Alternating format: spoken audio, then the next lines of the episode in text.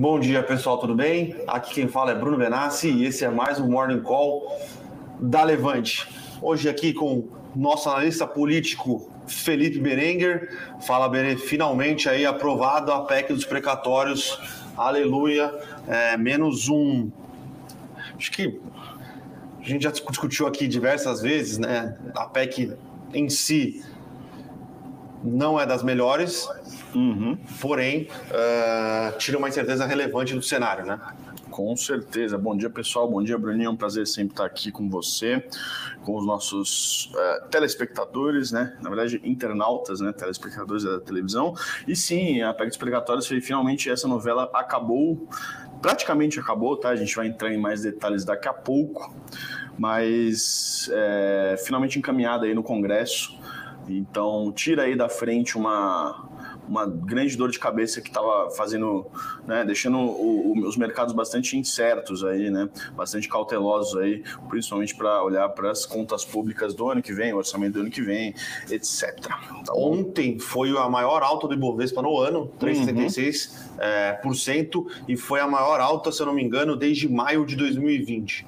Então, é, a gente estava falando aqui, o investidor não acha tão positivo a PEC dos precatórios. A gente já teve várias discussões, flexibiliza o teto, uh, cria um subteto de precatórios, uh, criou-se possibilidades de uh, aumentos de gastos uh, tirando a questão dos precatórios. A questão dos precatórios, a gente até tem uma discussão sobre é, sobre qual a melhor solução. Na verdade, não tem se, se faz sentido tirar do teto boa, ou não, né? É. Existe porque é uma dívida, a dívida talvez devia ter sido no teto, deveria somar, obviamente, para a dívida, dívida pública, para a dívida bruta, mas talvez não fizesse sentido ficar dentro do teto. Isso. Porém, aqui já no arranjo é, vamos arrumar um espaço para colocar o precatório, arrumou espaço para aumentar o Auxílio Brasil, aumentou espaço para algumas outras coisas que a gente ainda não sabe o que vai ser, porque o, o, o orçamento ainda vai ser votado, né, Berê? Isso. E aí, assim, muito, muito, da, muito da questão da PEC já estava nos preços, tá? Então a gente vê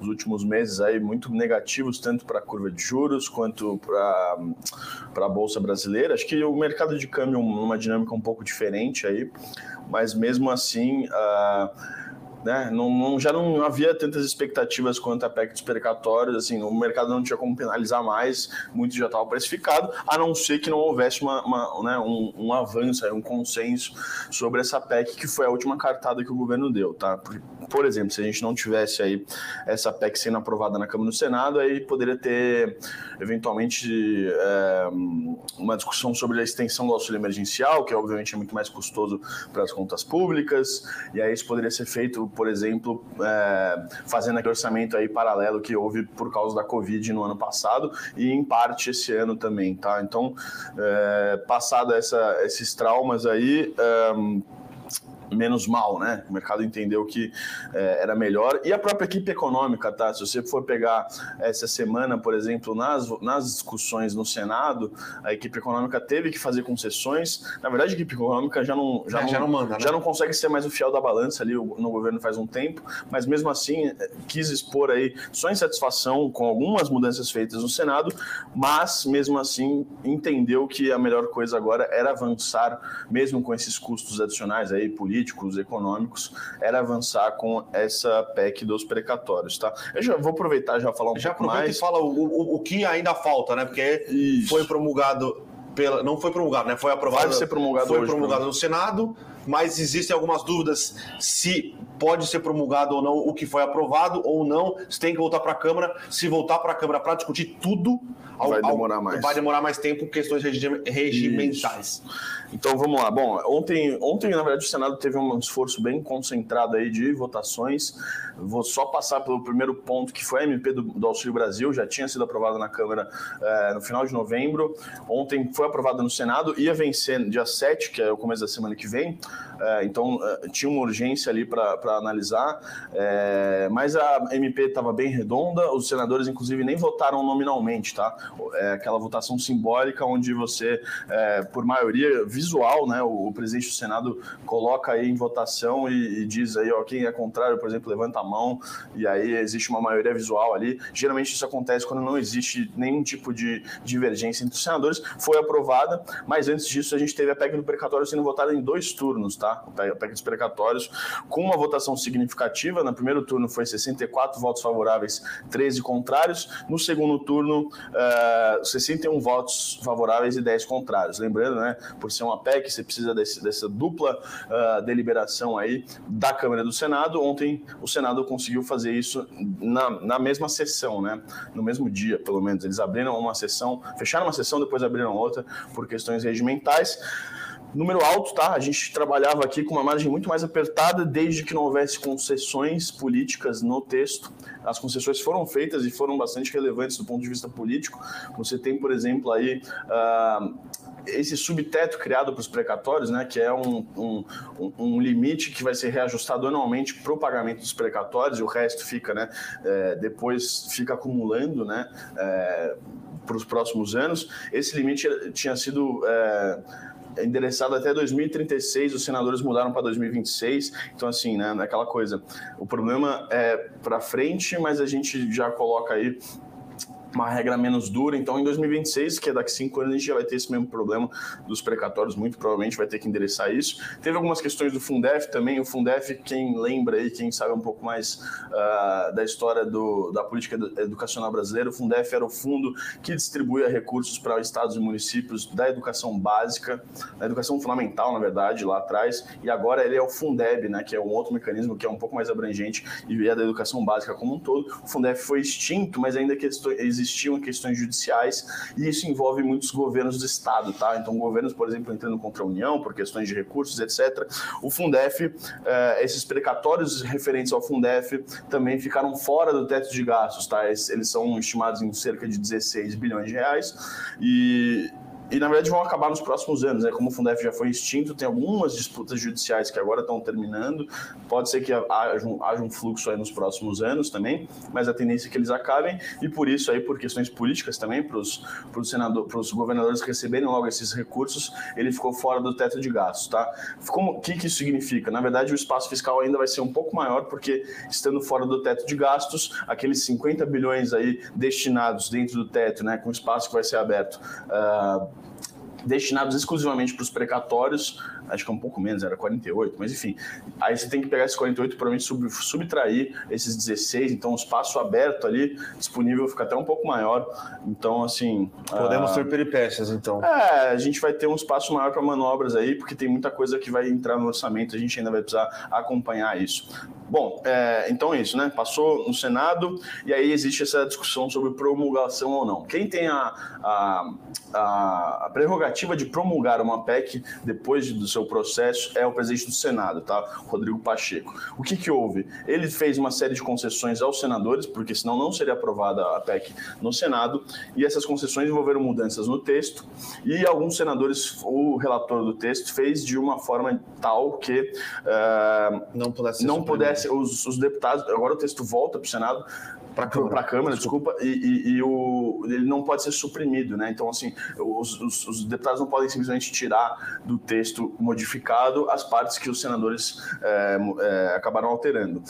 E aí, aí tentaram achar um acordo no meio termo ali, era, ou seja, promulgar aquilo que não foi uh, modificado, então assim, o esqueleto do texto que não foi modificado no Senado e voltar apenas as modificações para a Câmara. Por que, que os senadores não aceitaram isso e ainda existem conversas entre o Lira e o Pacheco, né, os dois presidentes, para ver qual vai ser a melhor alternativa? Porque os senadores diziam ou dizem que caso isso aconteça, promulgar o esqueleto e voltar para a Câmara os, os, os, né, as modificações que o Senado fez, não necessariamente a Câmara dos Deputados vai querer votar essas modificações. Eles podem simplesmente ignorar e deixar aquilo lá, porque a grande parte do texto já foi endereçada. É...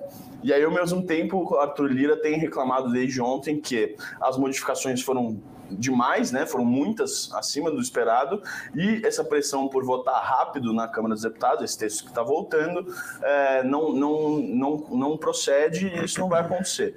Então existe aí uma, né, uma disputa interna entre as duas casas legislativas, mas a tendência é que eles consigam arranjar um acordo aí. Inclusive, estão pedindo para as assessorias técnicas de ambas as casas aí conseguirem achar um meio termo ali, regimental, alguma brecha ali, para conseguir promulgar alguns pontos aí fundamentais para que a PEC dos precatórios seja de fato endereçada e, ao mesmo tempo, fazer com que é, a Câmara possa analisar esses, é, esses, essas mudanças com mais calma, sem que haja aí prejuízo para os senadores, tá? Isso provavelmente vai ser um acordo muito mais político um do que técnico, tá? E aí, nesse sentido, é muito provável que essa, essa análise desses pontos residuais aí que foram modificados entre os senadores é, fique para o ano que vem, tá? Então, por conta do, pra, do, do, enfim, dos prazos e do calendário apertado nesse final de ano, essa, essa parte residual da PEC dos precatórios deve ficar para o ano que vem, em fevereiro, março, é, inclusive porque precisa passar na CCJ da, da Câmara esses pontos aí. O Lira disse que já não tem, não tem como, não tem nem consenso para levar direto para o plenário, tá? Uh, ah, para o mercado pouco importa, tá? Esses pontos são mais técnicos,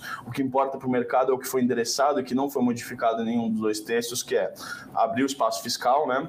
E também endereçar o Auxílio Brasil, que era o que o que estava deixando um pouco mais aflito aí os investi aflitos os investidores nos últimos tempos, tá? Então é isso, basicamente. E agora, né? Agora em dezembro, com possibilidade de inclusive atrasar deputados e senadores vão se debruçar sobre o orçamento, o projeto de lei orçamentária de 2022, e a gente vai saber aí quais vão ser os gastos adicionais que não foram definidos agora, para onde eles vão ser destinados e como é que isso vai se construir. Uh, diria que esse é o maior tema agora no final de ano. E aí, na virada do ano, a gente já vai começar a ver o mercado olhar mais para as eleições. E aí, a partir de março, por exemplo, fevereiro, março, que é onde as principais mudanças aí partidárias vão começar a ocorrer, onde os candidatos vão começar a se aglutinar aí e a corrida finalmente começa a ser mais séria, o mercado aí com certeza vai olhar mais para as eleições uh, do que qualquer outra coisa, até porque a atividade legislativa tende a uh, diminuir. E por último, só para avisar, também semana que vem a Câmara vai ter esse esforço concentrado, pegando algumas pautas aí que são uh, importantes do ponto de vista político. Por exemplo, o Refis, que já foi aprovado no Senado e foi negociado para que a PEC fosse aprovada no Senado a votação do refis na Câmara deveria ocorrer, tá? Isso foi uma contrapartida que o Pacheco colocou aí para o Lira para os dois se entenderem. O refis, lembrando, é, é negativo, tá? Pro, é menos arrecadação, vista, né? Do ponto de vista fiscal, é basicamente um programa aí bem amplo, inclusive foi amplificado no próprio Senado para perdoar na dívidas. Na, não, o Senado já era grande, a Câmara aumentou aí no escopo. Não, mas quem analisou foi o Senado. Agora quem precisa votar é a Câmara. É, mas no, nas negociações a Câmara já, já disse que vai. Isso. Então. É já é o refis o que? É o quinto refis do Brasil? O sexto ah, refis do Brasil? não lembro agora. Então. Essa pauta estava meio, tava meio guardada ali. E porque a equipe econômica obviamente era contra, mas acabaram ressurgindo aí com esses temas por pressão de senadores e deputados também, tá? Então, semana que vem, entre outras pautas aí, a Câmara deve também fazer um esforço concentrado de votação aí, assim como fez o Senado essa semana, com sabatinas, com indicação do Supremo Tribunal Federal, Conselho uh, Econômico, né, o CAD, etc. E, e, logo em seguida o orçamento, tá bom? Então é isso de política. Uh, Hoje acho que o tema vai ser menos política e mais indicadores, né? A gente Sim. tem bastante indicador importante Daqui saindo. a pouco a gente tem o payroll nos Estados Unidos, né? Sai às 10h30. Ontem a gente teve divulgação do PIB nos Estados Unidos. Uh... No Brasil? no Brasil, desculpa. Isso. Hoje pela manhã a gente teve produção industrial no Brasil, acho que é o primeiro dado divulgado sobre o quarto trimestre, né? Dado da produção industrial de outubro, já veio surpreendendo um pouco já veio surpreendendo para baixo. Que a gente tem uma um ponto importante para colocar que a surpresa negativa adveio basicamente da, da, atividade extrativa, né? Que é basicamente mineração, tem algumas outras coisas, mas mineração é, é bastante importante e choveu muito, muito em outubro e choveu muito é, nas aonde as, as, essas atividades é, extrativas são realizadas e aí você tem uma, uma perda de produtividade relevante e isso acabou impactando um pouco o PIB, tá? Mas é aquilo que a gente, já, que a gente fala. O PIB do terceiro trimestre mostra que a economia brasileira está desacelerando. Este primeiro dado do quarto trimestre continua mostrando que a economia brasileira está desacelerando. O próprio CAGED, a criação de emprego, de vagas formais, né? A criação líquida de empregos cada mês que vem vem criando-se menos empregos. Então, é, uhum. é um cenário que a gente entra em 2022 sem carrego estatístico, com a economia desacelerando é, e com a inflação pressionada mais ou menos aqui, eu acho, até metade do ano. Então, os primeiros seis meses do ano de 2022 aí parecem que vão ser bastante desafiadores. E aí o segundo semestre é desafiador por natureza, é o semestre é, que a eleição realmente pega fogo. Então, aí você vai ter debate, você vai ter as candidaturas, as candidaturas sendo confirmadas. Então, é, tudo aquilo que nós já estamos acostumados a ver. É, e assim, vamos olhar para os dados de setembro, né? Os dados de setembro divulgados agora em novembro, lembrando que tem essa defasagem aí para a consolidação dos dados. A, a, produção industrial caiu, mas assim, acho que já era um pouco esperado. O IBCBR foi um, uma boa proxy aí para entender como a economia estava desacelerando, e o que surpreendeu, na verdade, foram a, né, o volume de serviços, que veio negativo e abaixo do esperado, e principalmente vendas do varejo também, tá? Demonstrando a, a fragilidade da economia brasileira nesse uh, final de ano, nesse segundo semestre como um todo, tá? E aí, obviamente, o PIB chancelando isso apesar de alguns. Isso a revelia, tá? Por exemplo, do consumo das famílias, que ainda aumentou no terceiro TRI, né? Em comparação com o trimestre anterior, foi de 0,9% acima, e a gente, né, a tendência é que, inclusive, esse número caia aí no próximo trimestre devido às conjunturas econômicas adversas, tá? Inflação. E, e aí, pensando assim nos impactos. Uh, para os mercados, é interessante ver que com um PIB mais fraco, ontem a curva de juros acabou cedendo mais ainda, depois de né, sucessivos meses em alta, aí, com a deterioração fiscal, etc., inflacionária também, a gente está vendo aí uma acomodação das, do, das taxas, aí, o prêmio de risco. É, isso é até uma questão, acho que é interessante. Se a curva de juros é, caiu. inverteu também, isso é importante. Se a curva de juros caiu ontem, porque o mercado estava tranquilo em relação à aprovação da, da PEC dos precatórios, ou se foi uma inversão por isso. causa de um, uma, de um erro de condução de política monetária que vai levar a uma desaceleração maior da economia, incluindo aí, obviamente, da inflação. Então, você está pagando mais prêmio na ponta curta do que na ponta longa. Isso. Geralmente isso acontece quando não existe uma previsão de recessão, tá? Importante olhar. Quando, então, por exemplo, um prêmio, uma B, não, uma B não, vamos pegar um pré-fixado ficar mais claro. Uma taxa nominal, por exemplo, que está pagando hoje mais ou menos em uh, 26, pagando 11,3% aproximadamente, e o pré-24 pagando, sei lá, 11,40, por exemplo. Então, isso existe aí uma, uma anomalia, né? Mas é um fenômeno que indica aí. Uh, o mercado precificando aí um, né, um, uma certa uma certa disfuncionalidade aí na condução da economia brasileira, da política monetária, enfim, e por aí vai. Bom, que mais? Quer passar o cenário corporativo? Vamos do cenário corporativo, já falamos bastante. Bastante. Vamos lá, então. O cenário corporativo tem bastante notícia, mas pouco, não é que não são relevantes, mas não são algo, algo não são grandes novidades, tá? Então ontem, uh, inclusive foi até por isso que a Braskem informou a alta do índice, ontem pela manhã a Braskem é, informou, né, que recebeu um comunicado da Novo Honor que é a antiga Oderbrecht, mudou de nome para ver se dá uma repaginada, é, que, a, que a Novo Honor tem a intenção de realizar, de se desfazer da posição, né? Lembrando que essa é uma novela que já se arrasta há bastante tempo. É, se a Novo Honor ia fazer um, um, se ela ia vender a participação dela, se a Braskem ela ia é, separar os ativos e vender os ativos separadamente. Uhum. Agora parece que a, a decisão, é, a tomada de decisão por parte da Braskem, né? É, por parte da, da Odebrecht, foi de realizar um follow-on, né? Então é um follow-on secundário, basicamente para vender toda a participação, participação é, da Odebrecht. Quase 23%. É, quase 23%. Então é um, é um follow-on grande, tá? Acho que dá 4 bi de real. Vai depender da cotação. Quanto mais próximo a gente estiver do follow-on, a gente vai conseguir é, quantificar melhor, mas é algo em torno de 4 bi de reais hoje. É, e aí existe a, a discussão, o Petrobras vai querer participar desse follow-on, Petrobras vai começar a fazer vendas é, quebradas até chegar no follow-on.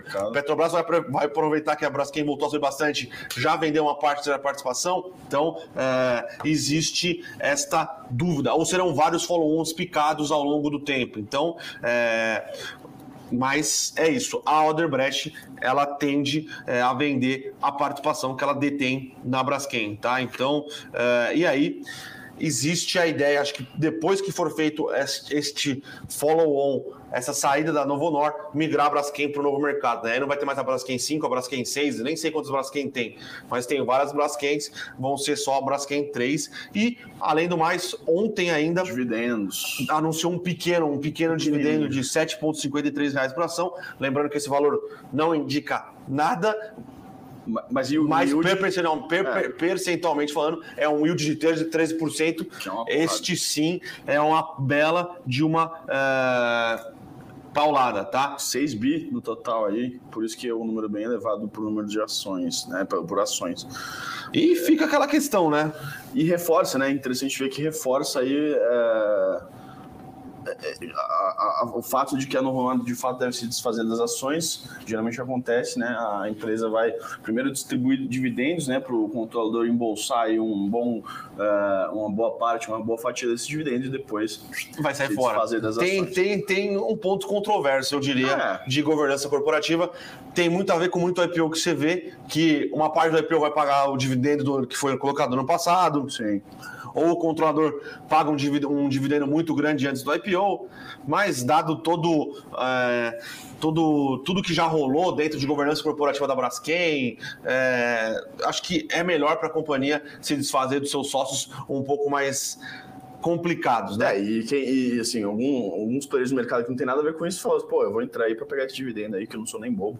Por isso a ação também ontem operando, subiu 9,50 e tantos por cento aí, a maior alta do índice nesta quinta-feira.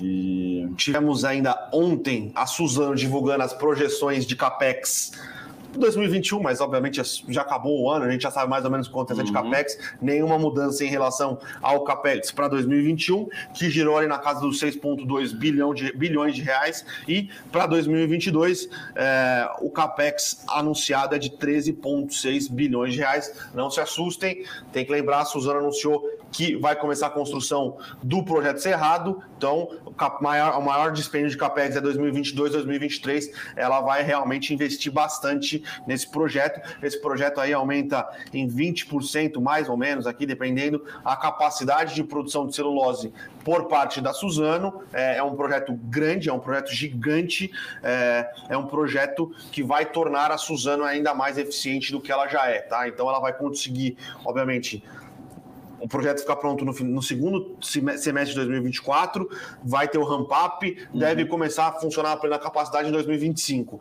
Mas a Suzano, quando este, processo, quando esse projeto estiver é, em full capacity, é um projeto que deve deixar a Suzano trabalhando aí com é, muito mais eficiência, um custo caixa de produção é, bem, mais, é, bem mais baixo do que é hoje. Tá? Então, é um projeto que deve criar bastante valor para os acionistas, pensando mais no médio e longo prazo, tá? Então, a Suzano, ela veio de um ano de 2019, 20 com uma alavancagem alta, mercado criticando bastante a decisão de ter incorporado a fibra, uhum. é, e a empresa falando, calma, calma, isso aqui, é uma, isso aqui é um setor de capital intensivo, segurem que a gente vai entregar resultado. E aí aí neste ano de 2021 começou a sua desalavancagem, a desalavancagem aqui no último trimestre, e obviamente é importante ver a desalavancagem da Suzano em dólares, porque a receita dela é em dólar e a boa parte das dívidas delas, dela é em dólar.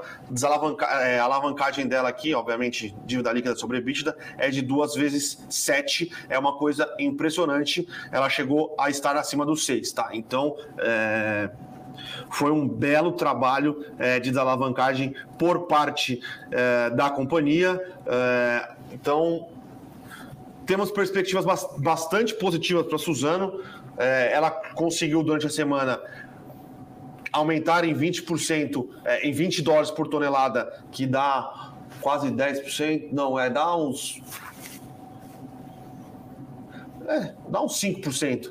É, a tonelada exportada para a China. É, a gente tem visto o mercado chinês de celulose, parece que ele se estabilizou, então pode ser que a Suzano consiga colocar mais repasse de preços conforme esse mercado vai. É, vai voltando a ter é, atratividade, né, ou voltando a ser mais positivo para quem é o ofertante da matéria-prima, nesse caso a Suzano, tá? Vocês sabem, Suzano é um case que a gente gosta bastante. Teve, sofreu um pouco em alguns momentos do ano, mas voltou a ter uma performance bastante positiva nos últimos meses, tá? Uh, Legal. Temos ainda quem acompanhou o Morning Call aqui um dia, pessoal hum. perguntando é, de Banco Inter. Aquilo que eu disse naquele dia, que talvez esta reorganização societária e a listagem na, na, na Nasdaq pudesse não acontecer. Lembrando que é, o, o, custo de. É, o cash out, né, a, a, possibilidade de você chegar na, no, no Inter e falar: Inter, você quer trocar minhas ações? Daqui. Eu quero o dinheiro é, ao invés de trocar para os BDRs. Né? Quando o Inter estava fazendo toda a sua negociação, é, o Banco Inter ele estava ali negociando acima dos 50 reais, o earnout, o, na verdade o cash out era de 45 as ações de tecnologia no mundo sofreram uma, uma realização, no Brasil também, o Banco Inter está é, tá negociando aqui, ah, vamos ver, hoje deve estar tá caindo provavelmente, mais abaixo dos 30 e, 30 e poucos reais aqui. Só porque eu falei aqui. Tá subindo. Tá subindo? Não sei, tô Tá subindo, tá subindo. 2,76, ainda 33,90. Qualquer arbitragem aí faria sentido você realmente é... trocar as ações, cara. Isso é, é, é verdade. E por último, é, inclusive, está rolando agora pela manhã Taesa Day. Taesa Day, né? Então, uh, Taesa deu algumas indicações já no, em, em, entrevistas de que ela vai entrar com apetite nos próximos leilões de transmissão, né? Lembrando que os últimos leilões de transmissões, de, de, de, de linhas de transmissão, foram bastante agressivos, tá? Então, é... é ok, vamos ver como eles vão entrar, mas vamos ver se eles vão bidar vão fazer bids que possibilitem retornos atrativos, tá? Uhum. Foi, foi-se muito criticado aí nos últimos leilões, empresas que entraram e tiveram bids muitíssimo agressivos com investidores até é, levantando dúvidas sobre é, atratividade desses retornos, desses ativos, pensando no longo prazo para as companhias de transmissão, tá? Então, é, vamos ter mais notícias aí durante o desenrolar do Taesa Day, né? A Nelly está ali acompanhando, é, mas é isso, é uma empresa é, queridinha do investidor pessoa física, distribui muito dividendos, é, mas vamos ver se este plano é, de expansão o tiro não pode sair pela culatra, né? Então vamos, vamos acompanhar aí os desdobramentos, além de acompanhar o Thais AD hoje, é, acompanhar como serão os bids nos próximos, é, nos próximos bid, nos próximos leilões, tá, pessoal? Uhum. Maravilha. Bom, é que mais? Quer passar para perguntas? A gente matou o corporativo aqui. É, só, só lá fora. Saiu o resultado de DocSign, né? O, tava hum. falando com o Fernandão aqui. Eu não olhei a fundo o número, mas os números vieram um pouco abaixo é, do que era esperado. Ação de growth, crescimento, divulga números. O mercado realmente penaliza. A DocSign no pré-mercado dos Estados Unidos está caindo 23%. Então, lá não tem muito. Lá não tem muito amor para empresas que têm um crescimento elevado. Obviamente, com um crescimento elevado, tem bastante. Ah, não é um goodwill, né? Mas tem bastante. Você tem que acreditar no, no na capacidade de execução e no crescimento forte de receita, de lucro, o que, o que quer que seja. E normalmente, quando as empresas falham em entregar esse tipo de. É, falham para entregar resultado, elas acabam é, sendo eu poderia dizer que é um massacre uma ação cair 23% num dia, né? Então. Legal. Bom, perguntas, perguntas, mandem perguntas pra gente aí. A gente tá. Ah, vou ficar mais uns, uns 20 minutinhos aí para responder perguntas de vocês. É, pessoal aqui no chat já mandando bom dia. Glauber, o Adilson tá sempre com a gente também.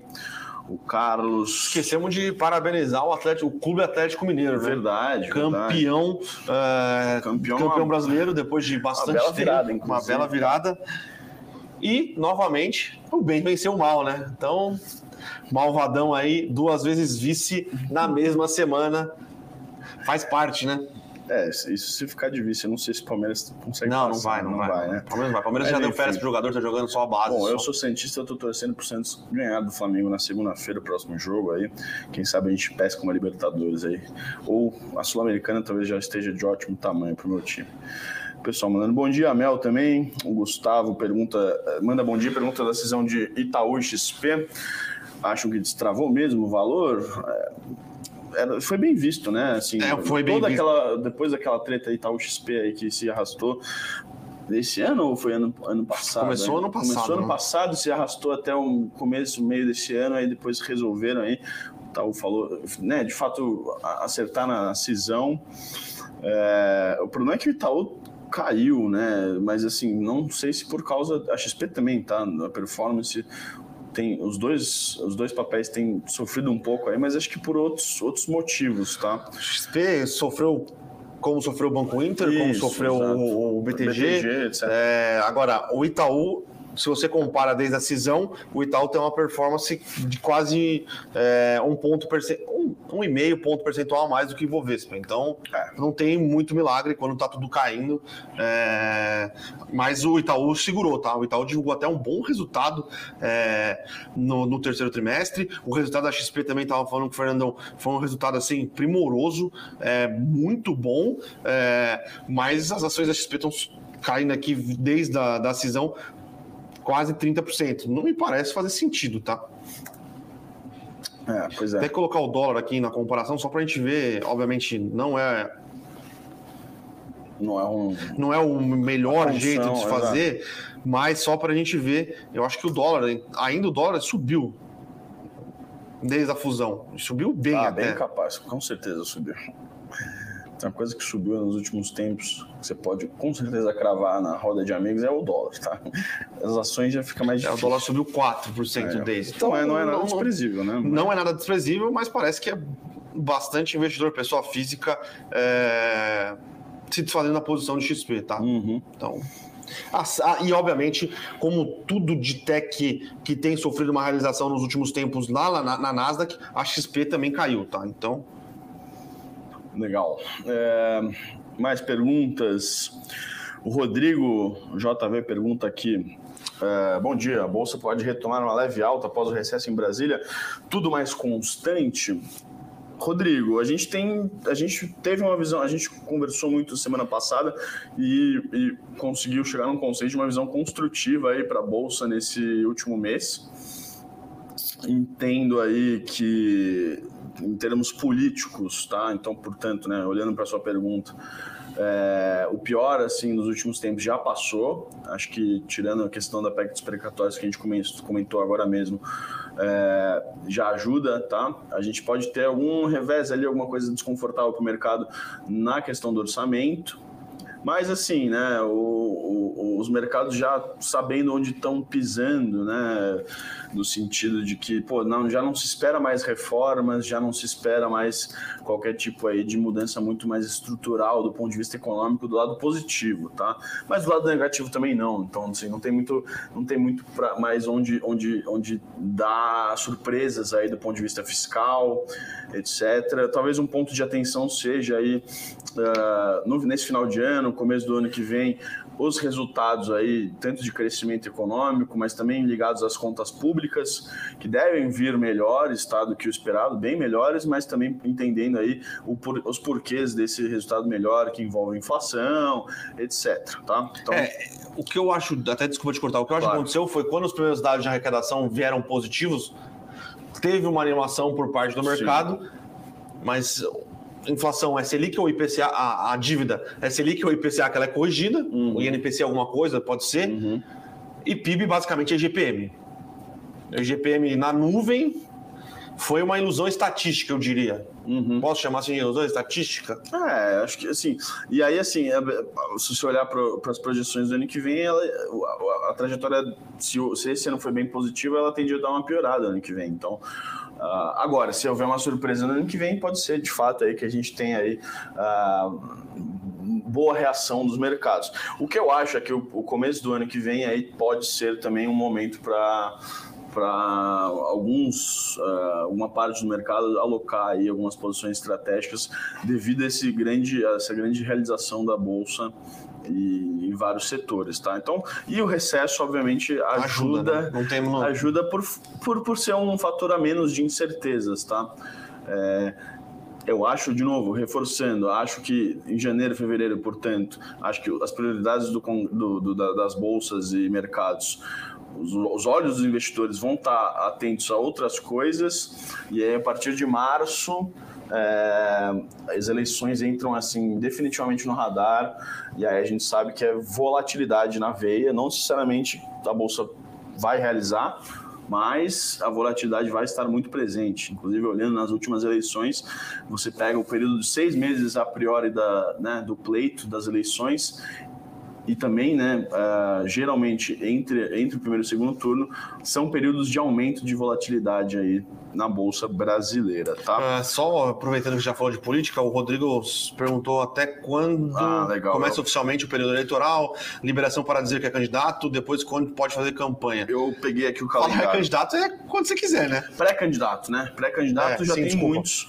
Candidato oficialmente, ele, ele, ele vai ser entre esses seguintes dias aqui, ó. 20 de julho começam as convenções para as escolhas dos candidatos, que ocorrem entre 20 de julho, portanto, do ano que vem, e 5 de agosto, tá? Então, nesse momento ali é onde vai existir quem os partidos que fazem isso, que a grande maioria vão ter que fazer as convenções nacionais e oficializar, oficializar as candidaturas respectivas dos seus, né, é, membros aí que querem se lançar à presidência, aos governos do estado, etc. E aí o limite para os partidos e respectivas coligações apresentarem junto à Justiça Eleitoral o requerimento de registro das candidaturas é no dia 15 de agosto, tá? Lembrando que se você pegar aí é, em 2016, 17, houve uma grande, uma, grandes mini reformas eleitorais que acabaram comprimindo aí o período uh, tanto de registro quanto de campanha. Eu destacaria outras duas coisas. Em março já do ano que vem, existe o que a gente chama de janela partidária, onde deputados, cargos legislativos, então principalmente deputados estaduais e, e, e federais, podem migrar é, de partido sem prejuízo de perder o seu mandato. Né? Então a gente teve aí nos últimos tempos também, tanto no STF quanto uh, em outras discussões, é, o entendimento de que quando um candidato é eleito por um partido X, esse cargo legislativo não é do candidato, mas sim do partido, por N razões. E aí, portanto, isso, isso isso impediria que o, que o candidato mudasse de partido fora dessa janela, sob prejuízo de perder o seu mandato, tá? Então, a janela partidária é importante para ver como é que vão estar as movimentações aí uh, dentro dos, dos partidos. Lembrando que é importante também olhar para o legislativo quando a gente olha para as eleições, até por conta de financiamento. Uh, as, duas, as, duas grandes, as duas grandes fontes de financiamento de recursos, que hoje é o fundo partidário e o fundo eleitoral, e, e campanhas também, tá? Bancada legislativa, etc. E por último, destacando também é, o começo dos, das propagandas partidárias, é, etc., na TV, no rádio, etc., começa ali. Uh, a campanha pode começar a partir do dia 16 de agosto e a propaganda eleitoral gratuita no rádio e na TV a partir do dia 31 de agosto. Lembrando também que esse período era muito maior, deram uma bela uma reduzida aí nos últimos tempos. Uh, então agora são 40 dias mais ou menos antes das eleições que essas coisas são permitidas, a campanha oficialmente. É mais ou menos esse o calendário, tá? É... Então espero ter respondido a sua pergunta. Tranquilo, Berê. O o Glauber perguntou do resultado do Salesforce, estava falando com o Fernandão aqui sobre. Foi um resultado bem positivo, tá? Bateu. É, e foi o primeiro com o Slack dentro é, do, do resultado. Foi um resultado bastante positivo, é, bateu o consenso de receita, bateu o consenso de lucro e acho que é o principal. É, manteve um guidance bastante agressivo para o ano de 2022, tá? Então, é, foi um bom resultado. É uma empresa que continua entregando muito resultado é, e ainda tem várias sinergias para eles conseguirem é, extrair, né? De usar o Slack e o Salesforce. São duas ferramentas aqui é, para para empresas, né, para o dia a dia de empresas que tem, tem tudo para continuar é, expandindo, né, gerando sinergia, conseguindo mais cliente, fazendo cross-sell, é, realmente parece fazer bastante sentido. Uh, saiu payroll, saiu payroll, saiu. payroll, metade do que o mercado esperava. E aí, como vocês podem esperar, o Nasdaq subiu mais, o DXY, que é a, bolsa, é, na verdade, é o dólar contra uma cesta de moedas, caiu. Então, e até depois da saída do payroll, o Ibovespa aqui no Brasil deu uma acelerada, tá? Então, é aquela velha discussão entre uh, payroll superaquecido levaria pressionaria ainda mais o Fed é, a levar os juros ou acelerar ainda mais o programa de, é, de, diminuição de recompra de ativos e possivelmente até mais elevações de juros em 2022. O número não vem tão bom, os caras falam, opa, pera lá, Será que o Fed vai dar uma respirada? Não vai? Como vai ser? E aí os ativos de risco, né, tendem a dar uma respirada mais aliviado, tá? Bom, teve uma pequena revisão marginal aí no número de outubro, tá? Sim. Mas mesmo assim também bem abaixo. Agora acho que é importante notar também a taxa de desemprego, tá? Que é, saiu também. A taxa de emprego abaixo do consenso. Abaixo do consenso. Mas isso aqui é, é preocupante, quer dizer que tem menos população economicamente ativa, isso. né? Tem menos gente buscando emprego nos Exato. Estados Unidos. Preocupa por quê? Porque se a taxa de desemprego está caindo tão rápido, é menos gente procurando emprego, menos gente procurando emprego, é mais difícil contratar. Mais difícil contratar, salário tende a continuar pressionado, tá? Isso. Então, é... é uma situação muito complexa que acontece na economia americana, tá? Uh... É, a gente tem visto, né, se vocês estão aí nas redes sociais, às vezes o pessoal mostra lá o, o McDonald's 21 reais subindo, na hora. subindo desesperadamente 21 dólares aí, hora, é, é, os salários tentando aí é, buscar é, candidatos né, para serem empregados. Então existe esse descompasso aí bastante peculiar de oferta e demanda de empregos nos Estados Unidos, tá? É, sobre isso, coisas importantes, tá? A renda do trabalhador americano subiu 0,4 no mês. 0,3 no mês, é abaixo da inflação. Então, lá nos Estados Unidos também está tendo uma corrosão do poder de compra. A renda real do trabalhador americano está caindo, tá? Só para a gente comparar aqui na PNAD, dois, é, conta 2020, né? Uhum. 12 meses para você ver as diferenças também.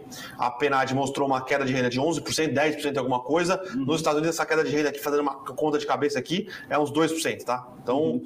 é, a perda de poder de compra aqui no Brasil tem sido realmente é, preocupante. E reforça, né, assim, as peculiaridades do, da nossa economia, mesmo sabendo que a inflação hoje é um fenômeno um pouco mais global, tá? É, existe essa existe essa impressão de que a inflação aqui é, é apenas sintoma aí de um, de um mundo que está realmente pressionado sobre preços. Isso é, isso, é, isso é verdade, mas é uma verdade parcial. Tá? Sim. Importante olhar nas entrelinhas ali para entender uh, os efeitos dessa inflação, no nosso caso, mais de dois dígitos aí, no acumulado de 12 meses mas que pode estar tá chegando num teto aí. Vamos ver aí como é que vão ser os próximos dados aí de inflação, principalmente de novembro, que deve sair semana que vem, né? Muito provavelmente na sexta da semana que vem, não vi exatamente o calendário, mas geralmente é isso, né? E, ou na quinta, talvez, enfim. Uh, aí tem o Juber. Juber está perguntando: JBS, Marfrig estão realizando lucros, vem cair nessa semana, correção. É, é, é, é, engraçado, porque a Minerva não está caindo, né? Então, é, e no final das contas, a gente viu as, as da, da Comex foram divulgados os dados de exportação da Comex. A gente viu lá uma retração grande da exportação de carne de, de, de, de boi para a China. Isso era por quê? Porque a China está né, tá travando a exportação de carne é, brasileira para lá, devido àquele caso de possível, de, de, na verdade não é possível, né? De é, febre da vaca louca, que foi confirmado que foi por degeneração genética da, da, da vaca, que era uma, coitada, uma vaquinha velha, teve degeneração genética, não foi algo é, de, de ambiente, né? Foi algo que foi, de, foi é, relacionado exatamente àquele animal específico e uh, depois dessa divulgação de dados teve uma, teve uma uh, correção mais forte, mas bateu em JBS e Marfrig, que são empresas que dependem menos do Brasil.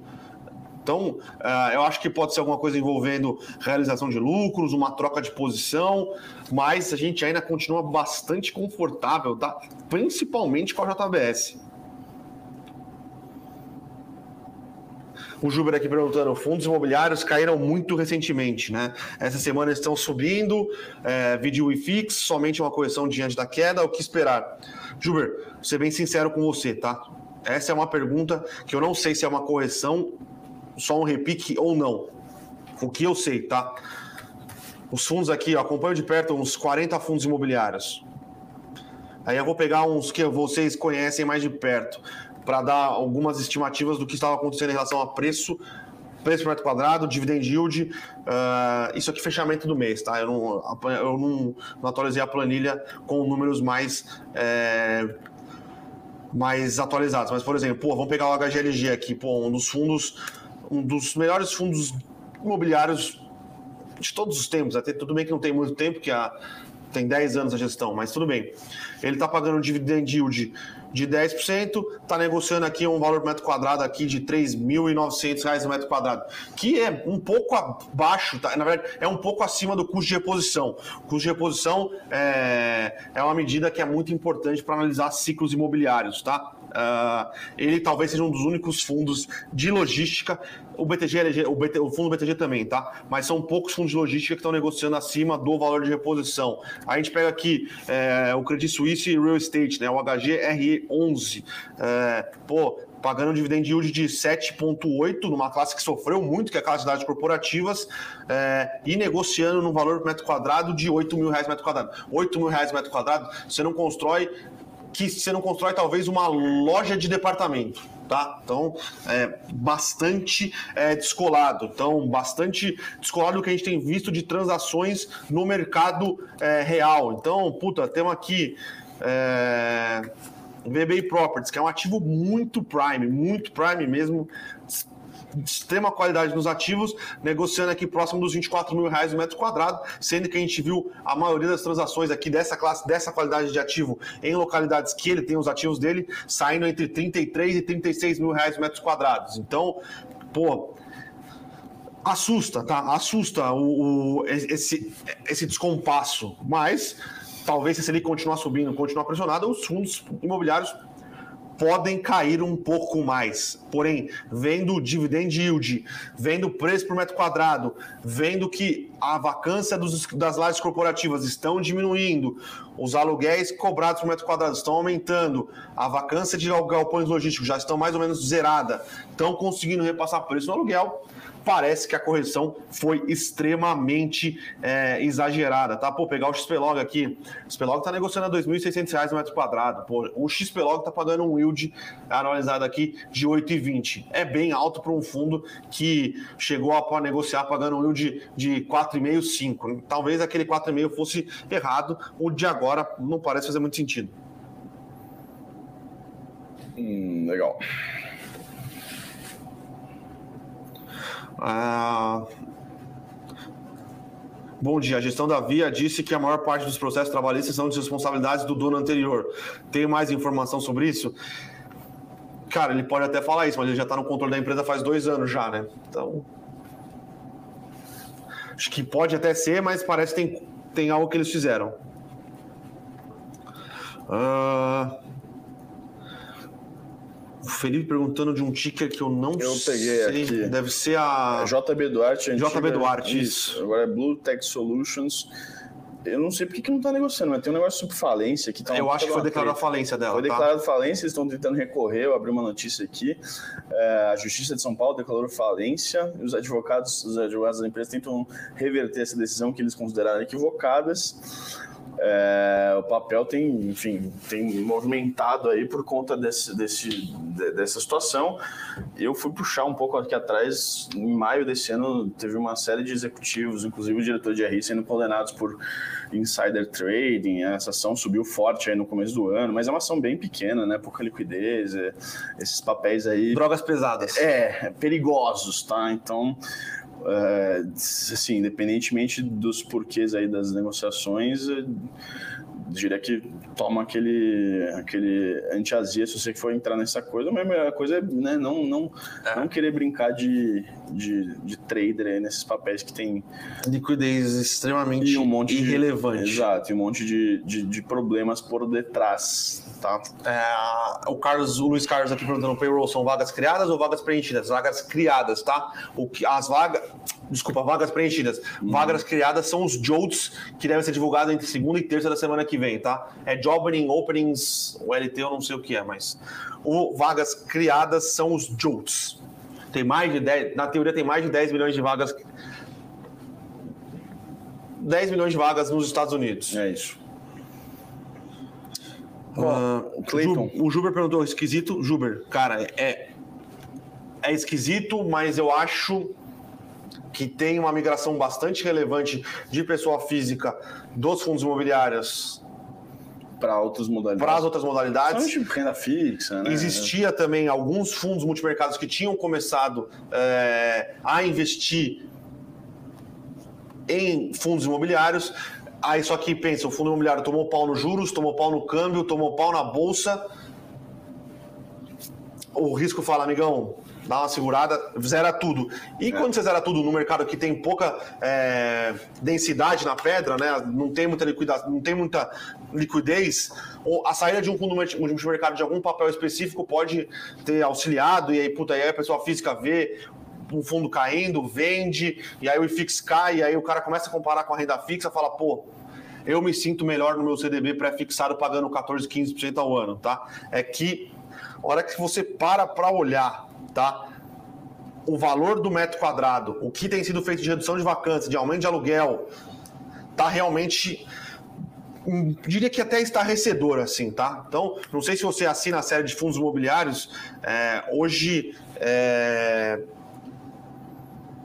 hoje saiu o relatório mensal, aquele relatório mensal que a gente falou que a gente ia começar a fazer para os assinantes. Eu coloquei uma tabelinha bem bonitinha ali de todos os ativos que tem na carteira, valor por metro quadrado, dividend yield dos últimos 12 meses, dividend yield esperado para os próximos meses, é, vacância. Então tem um resumão completo para quem é assinante da série de fundos imobiliários da Levante.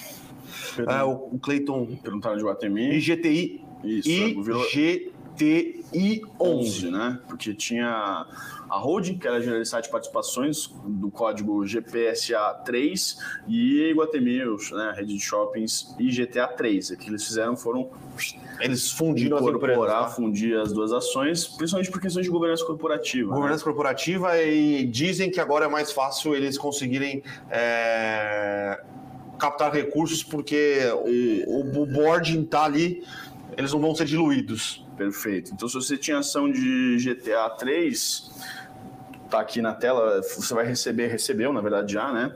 0,15, 0,15, vai, papel ON e 0,31 ou 32 PN da Gereissat. Então, então agora você tem ações da Iguatemi através do ticker IGTI Isso. 11.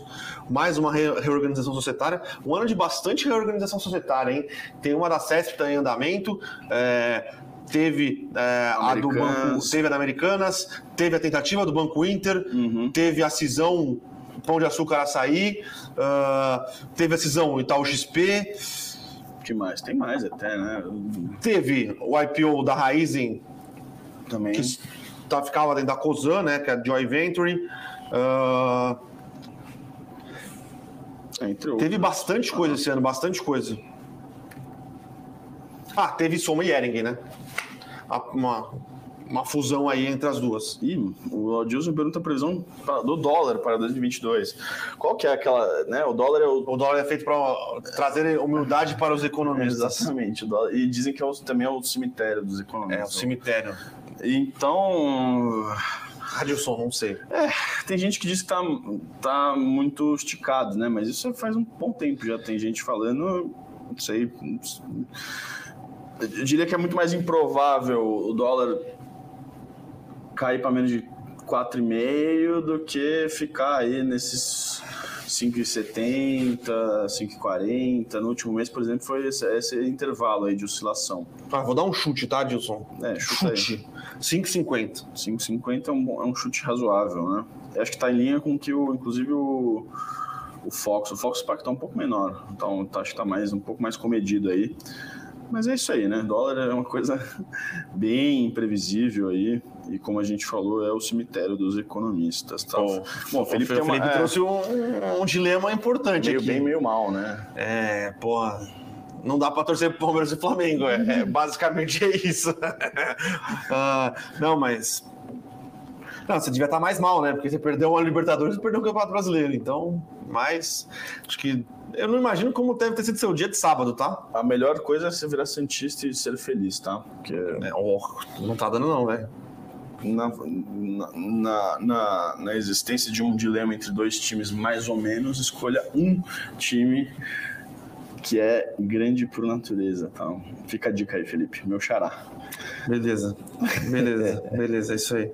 Na Bom, conjuntura... o Luiz Carlos, é, não, é, é isso, esse, o Luiz Carlos pergunta, na atual conjuntura, vocês acham melhor bancões ou banco de investimentos? Por exemplo, é, ele traz uma comparação aí, é, Cara, Bradesco, eu acho pra, né? Eu acho que dá para ter, é, Bradesco BTG. ou BTG, eu acho que dá para ter os, os, dois, as duas carteiras, é, na verdade, os dois ativos dentro da sua carteira, tá? Eu não acho que são excludentes, ainda mais neste caso que você deu do BTG, que realmente é um banco de investimento, XP é um banco de investimento, é, eu acho que você pode ter ambos dentro da sua carteira, tá? Não vejo.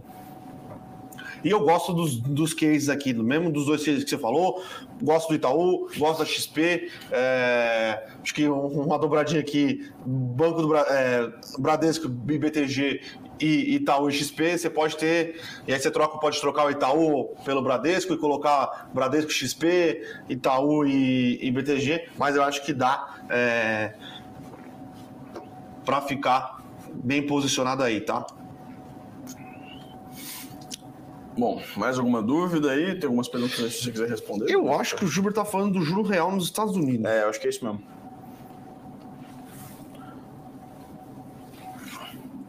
é a maior diferença da, da história, porém, juros real é um dos indicadores ou um dos formadores de preço do câmbio real, né? Mais importante, pensando em longo prazo, é crescimento econômico. E o Brasil não cresce, os Estados Unidos cresce. É isso, Juber. Sendo então, que a lógica deve ser a contrária já mais, né?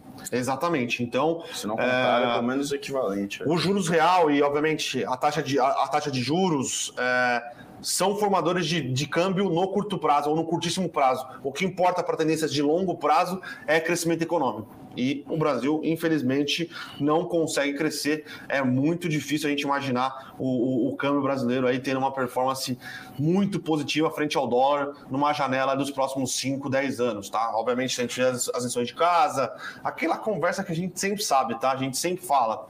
É, pode ser que aconteça mas aí teria que crescer, coisa que a gente não cresce faz. É, tiver uma década perdida, né? A última década Sim. foi a década perdida. Tem uma chance aí de reverter esse, essa trajetória nessa década. A segunda década perdida em menos de 40 anos, é isso? Isso. 50 é, anos. Isso foi 80, 70, não lembro agora. 80, né? A década de 80 foi a primeira. É... Em 40 anos. Exato. Eu acho que sim, existe um processo transformacional, mas isso é mesmo uma opinião, né? Mais uma reflexão do que uma certeza. Né? Existe um processo transformacional, pelo menos na questão fiscal, política fiscal do Brasil, que começou em 2016 e tende a ficar pelo menos até 26 aí, então a gente pode ter essa janela de 10 anos. O problema é que os mecanismos impostos eles foram só apenas de limitação do crescimento de gastos, que era um problema enorme nos últimos anos, e a gente ainda precisa fazer a lição de casa no outro, na, outra, uh, na outra ponta, que é incentivo ao, ao crescimento, à produtividade, com o dificultador de que nosso boom demográfico já está no final. Então, assim, vai ficar mais difícil crescer a partir de agora por questões uh, da própria natureza econômica do, do, da, nossas, da população economicamente ativa, enfim, nossa população está envelhecendo e envelhecendo muito rápido, tá? Isso é um ponto a ser notado. Então, então, se a gente cresceu muito, por exemplo, nos anos 2000, ah, em que pese aí bom de commodities, é, crescimento dos gastos, em que receita, pese que a gente também. cresceu menos da, da, média mundial também. Também, isso, né? Isso mas, não é assim, colocado, né? Mas olhar para isso é, olhar para isso, entender que existia ali um, uma natural, uma natural tendência aí de crescimento por conta de muitos entrantes no mercado de trabalho, o mercado de trabalho aumentando, tá? Isso a gente vai estabilizar nos próximos anos e depois da estabilização a tendência é de queda, tá? Então, assim, nessas duas variáveis quantidade versus qualidade, a qualidade seria a produtividade do trabalho, que no Brasil, inclusive, caiu nos últimos 30 é anos, pife. tá? É bem já é muito baixa e tem caído aí pouco mais caído aí nos últimos anos. Então, é isso que tem que ser corrigido no Brasil e que é um processo ainda muito incipiente, aí, se a gente for pensar em termos de é, conquistas Tá? de diretrizes políticas econômicas. O, o Adilson aqui, o que precisamos fazer para baixar o dólar para chegar aos quatro? Ah, acho que é crescer, né? Porque é crescer. Responde um é, Cara, são algumas coisas que precisam acontecer, tá, Dilson? Acho que é, não é uma mudança de governo que do dia para noite vai fazer o dólar, o dólar, sair do, o dólar contra o real sair de 5,60 para abaixo dos 4, tá? Acho que, uhum, uhum. É, como o Felipe falou, o teto do gasto, de gastos precisava ter sido acompanhado com diversas reformas subsequentes. É, e é, não está nada perdido, mas e é... ainda no meio de tudo isso teve uma pandemia que bagunçou Sim. toda a questão fiscal, mas uhum. por si só o teto ele não faz milagre, né? A gente tem que entender que ele é só um limitador de crescimento dos gastos. Não tem nada de qualidade, dia, no final né? Do dia, ele até, é, ele até, ele, no final do dia, ele até pode se argumentar que ele é um limitador de crescimento. Se você for pensar que, o, se olhar para uma ótica de que os investimentos públicos no Brasil têm decrescido fortemente, mas é simplesmente por uma questão de pouco espaço no teto, porque as despesas obrigatórias, as despesas com o pessoal, a previdência que a gente reformou e agora deve começar a decrescer aí em, relação ao PIB, é, é o que estava comprimindo e, e apertando aí uh, o orçamento. Então, no mundo ideal, a gente gente tem que revisar todo o orçamento, entender que essas despesas com pessoal, com previdências, é, por N razões, inclusive por, por, por, por uma, né, uma bondade talvez excessiva do Estado, no sentido de que não é apenas direitos, mas acabaram virando privilégios, essas, essas aposentadorias muito cedo, com valores elevados, para uma classe específica ou classes específicas, acabam aí né, retirando a eficiência do nosso aparato estatal, dos, das nossas contas públicas. E é aí que a gente vai ter que revisar o orçamento, né, a, o sistema tributário, por exemplo, que a gente tem endereçado, tem falado sobre isso faz desde, desde 2019, basicamente, né, 2018, 2019, que ele é muito complexo, ele gera um passivo muito grande, ele, ele, ele, ele desorganiza a economia no limite, e a reforma administrativa para também é, deliberar sobre esses, esse, essa diferença brutal aí de cargos é, na administração pública que no, no piso são muito são muito baixos, tem poucos incentivos, e lá no topo, na elite é, da administração pública, são excessivos e, e tiram produtividade do nosso Estado. Uma aula, hein? É, a gente tenta colocar aí as questões para a gente pensar, né? Porque é isso. Acho, por exemplo, a reforma da Previdência ela foi fruto aí de muitas discussões que antecederam aí a sua aprovação. Quem sabe numa próxima, num próximo mandato aí, né? Quem seja, seja quem for o eleito em 2022 que vai assumir o Brasil em 2023, possa também promover uma dessas reformas aí tão necessárias para a gente voltar a crescer. Boa, boa, Felipe. É... O pessoal pediu para o Rafa participar do Morning Call. Vamos, vamos passar, pedir, vamos, é, pedir. vamos passar a demanda para ele aí. Com certeza ele, ele adora falar com vocês. Ele pode estar tá aí nos próximos morning calls. Vamos falar com ele. E o Felipe diz que esse ano teremos Mundial. Que, que Mundial ele tá falando? De clubes? O Mundial... Do, do, palestra? Vamos ano ver. Que vem, né? 2022. Vamos ver, vamos ver, vamos ver, vamos ver. Lembrando que existem algumas coisas. Primeiro a gente tem que passar da semi.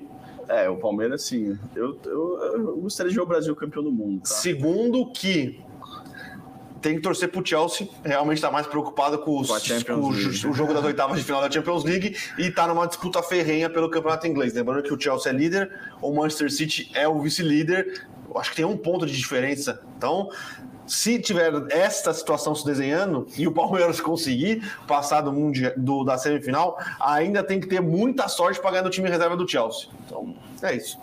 Muito bem, senhores. Uma hora já, quase, uma hora e pouco mais de uma hora de, de live aí, de Morning Call.